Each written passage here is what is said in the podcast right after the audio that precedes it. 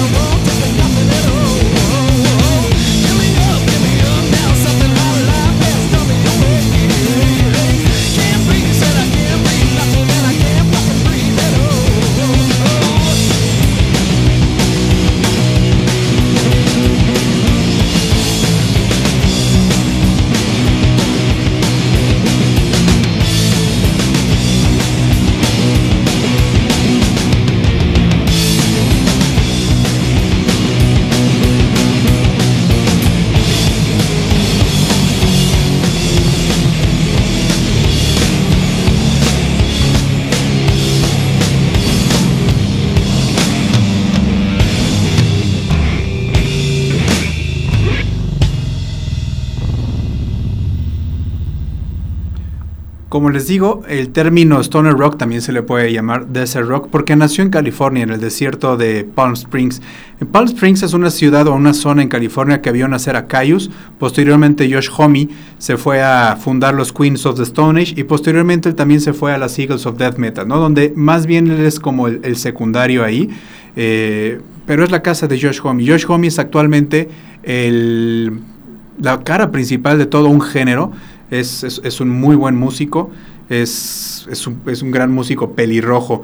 ¿Cómo, ¿Cómo, podemos nosotros encontrar o distinguir el stoner rock de otros, de otros géneros? El stoner rock generalmente, obviamente hay sus excepciones en algunas canciones o algunos grupos, son es lento, no es tan rápido como puede ser el death metal o el thrash metal, de donde viene también el stoner rock. Acuérdense que desde el principio vimos que el stoner rock viene del heavy metal. Eh, es lento, es, una cadencia media, una cadencia lenta y sobre todo ah, yo que soy, yo que toco el bajo, no puedo decir que soy bajista, pero toco el bajo desde hace muchos, muchos años, más de 20 años. Eh, el bajo en el stoner rock es un bajo choncho, es un bajo pesado, con un muy buen groove. Todos los bajistas de los grupos de stoner rock, si bien no son tan virtuosos técnicamente como lo pueden ser los bajistas del... Ah, del, rock progresivo, por ejemplo, o del funk rock, como pueden ser los Red Chili Peppers y Flia, eh, ellos siempre usan distorsiones y usan bajos chonchos, usan bajos que se escuchan con distorsión muy graves, pesados y llevando gran parte de la melodía atrás de ellos. Tienen siempre, tienen muchas veces, eh, ahorita vamos a hablar más de la composición, y como, como, cuántos instrumentos, qué guitarras usan, pero es es como old school, es, de baja fidelidad, es low-fi, como, como se le dice. El segundo grupo que vamos a escuchar es Fumanchu. Fumanchu que más o menos pegó en, en México a principios de los 2000, principalmente por su canción Evil Eye. Ellos son de Orange County, que es una zona muy fresa. El, The OC, ¿se acuerdan de la serie de The? Era de Orange County. Entonces, ellos no son exactamente de, Palm Springs, pero sí son de California. Vamos a escuchar entonces a Fu Manchu con la canción Urethane. Les recuerdo el teléfono 442-192-1293 y el celular para que manden WhatsApps 442-322-1077 y el hashtag en Twitter mientras se nos ocurre otra forma de comunicarnos. Se me hace muy fácil el hashtag Rocomorfosis con seca, Rocomorfosis 895. Vámonos entonces con Fumanchu, la canción es Urethane.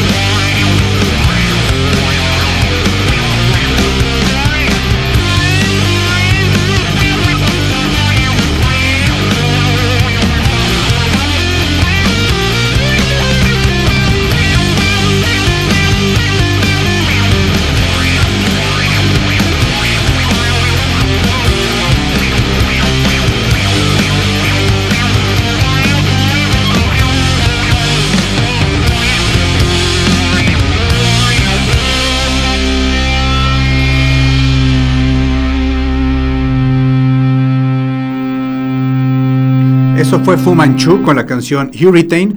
Ahora, cuenta la leyenda que la primera canción de Stoner Rock nació en los 70s. Los estudiosos de la música, principalmente de heavy metal, dicen que la primera canción donde se puede hablar del género Stoner Rock fue The Black Sabbath, fue la canción de Wizard. Eh, The Wizard viene en el primer disco de Black Sabbath, el disco homónimo, Black Sabbath, y la escribieron entre Bill Ward y, y Giselle Butler. Bill Ward, que siempre fue letrista de, Black Sabbath, inspirándose en Gandalf, Gandalf el mago de, toda la serie del Señor de los Anillos de Tolkien. Se supone que esa es la primera canción de Stoner Rock, pero si bien eh, Black Sabbath tiene una gran influencia, el primer disco como que del cual viene todo el Stoner Rock es el Master of Reality también de, Black Sabbath. Entonces el Stoner Rock tiene, tiene muchos años para atrás. Eh, después de la influencia de Black Sabbath viene también Led Zeppelin. ¿Por qué Led Zeppelin? Porque el stoner rock tiene una gran base también en el blues. Eh, en, el tipo de armonías y, escalas pentatónicas que, hace, eh, que hacen los, los, artistas, los guitarristas del stoner rock. Y como bien saben, Led Zeppelin se inspiró, o para muchos robó, gran parte de su inspiración del blues americano. También toman eh, gran influencia los, los músicos de Stoner Rock, de Frank Zappa, de Deep Purple, de Jimi Hendrix o de Cream.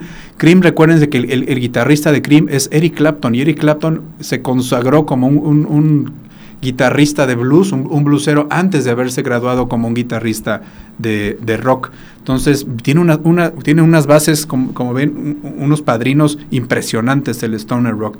El tercer grupo que vamos a escuchar ahora es los Melvins. Los Melvins son de Washington, en Estados Unidos, del estado de Washington, específicamente de la ciudad de Montesano, y son comandados por Buzz Osborne. Buzz Osborne, que es el guitarrista y la voz, él también igual lo pueden recordar por la, porque es el guitarrista de Fecal Matter y de Venomous Concept. Eh, Buzz Osborne es, su cara, es la portada de un, de un muy buen, eh, de un gran libro de Carlos Velázquez que se los recomiendo, es un, es un autor mexicano eh, de, Torreón, Coahuila, busquen su, bibliografía, es, muy bueno Carlos Velázquez. Bueno, los Melvins, Melvins llevó esa frontera de llevar al Stoner Rock a el grunge. Ellos como que hicieron un poquito de, grunge y un poquito de stoner rock. Vamos a escuchar la canción Honey Bucket de Melvins. Les recuerdo que se pueden comunicar con el hashtag Rocomorfosis895 en Twitter o al 442-322-1077 y 442-192-1293. Vámonos con los Melvins Honey Bucket.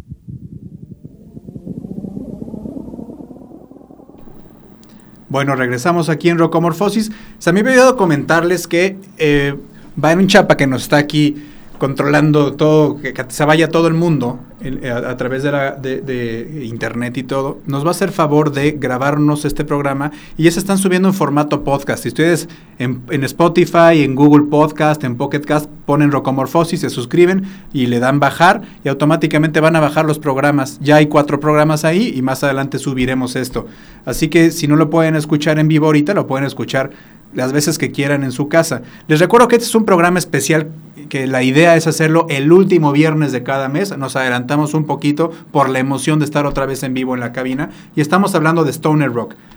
Como vimos, ya nos mudamos de California a Washington y ahora nos vamos a mudar de Washington a Australia porque el siguiente grupo que vamos a escuchar es Wolf Mother. Vamos a seguir escuchando Stoner Rock entonces y como le estaba diciendo al principio, el Stoner Rock utiliza un tiempo que no es tan, eh, como, como, se puede decir, que no es tan rápido, es más bien lento, tienen una cadencia lenta y utiliza principalmente, además de un bajo pesado, utiliza una batería que usa muchas percusiones y unos, unos eh, platillos muy brillantes y además utilizan casi siempre dos guitarras, una guitarra principal y una guitarra acompañante. Típicamente aquí es reina la marca Gibson y la marca Epiphone, principalmente los, los, los modelos de Les Paul.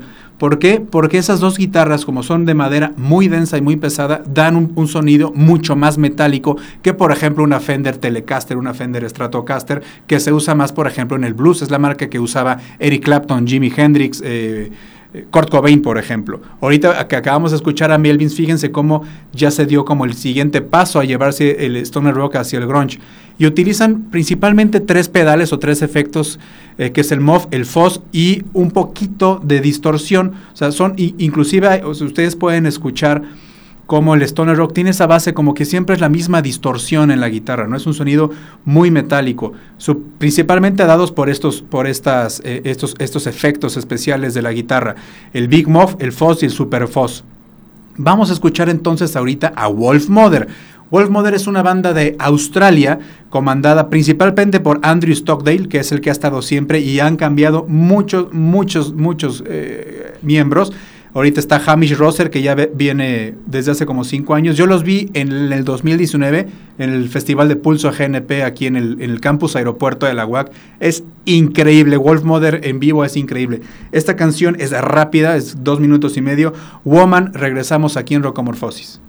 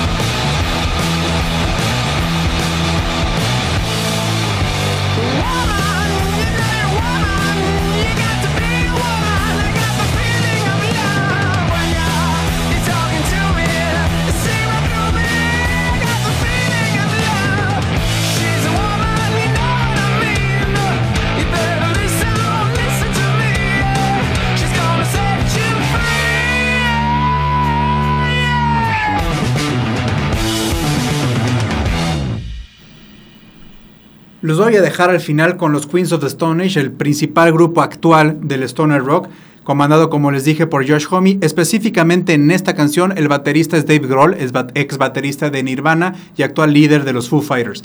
Este fue Rockomorphosis edición especial de Stoner Rock. Más adelante les iré diciendo, avisando cuáles son los, los programas especiales. Mucho gusto haber regresado a la cabina. Estamos completamente en vivo después de la pandemia. Gracias a Byron Chapa en los controles. Y los dejo entonces con Queens of the Stone Age no One Knows, yo soy Fedes, que tengan un gran fin de semana. Les recuerdo que lo pueden bajar en podcast, busquen Spotify donde escuchen podcast Rocomorfosis y ahí nos pueden escuchar. Que tengan buen fin.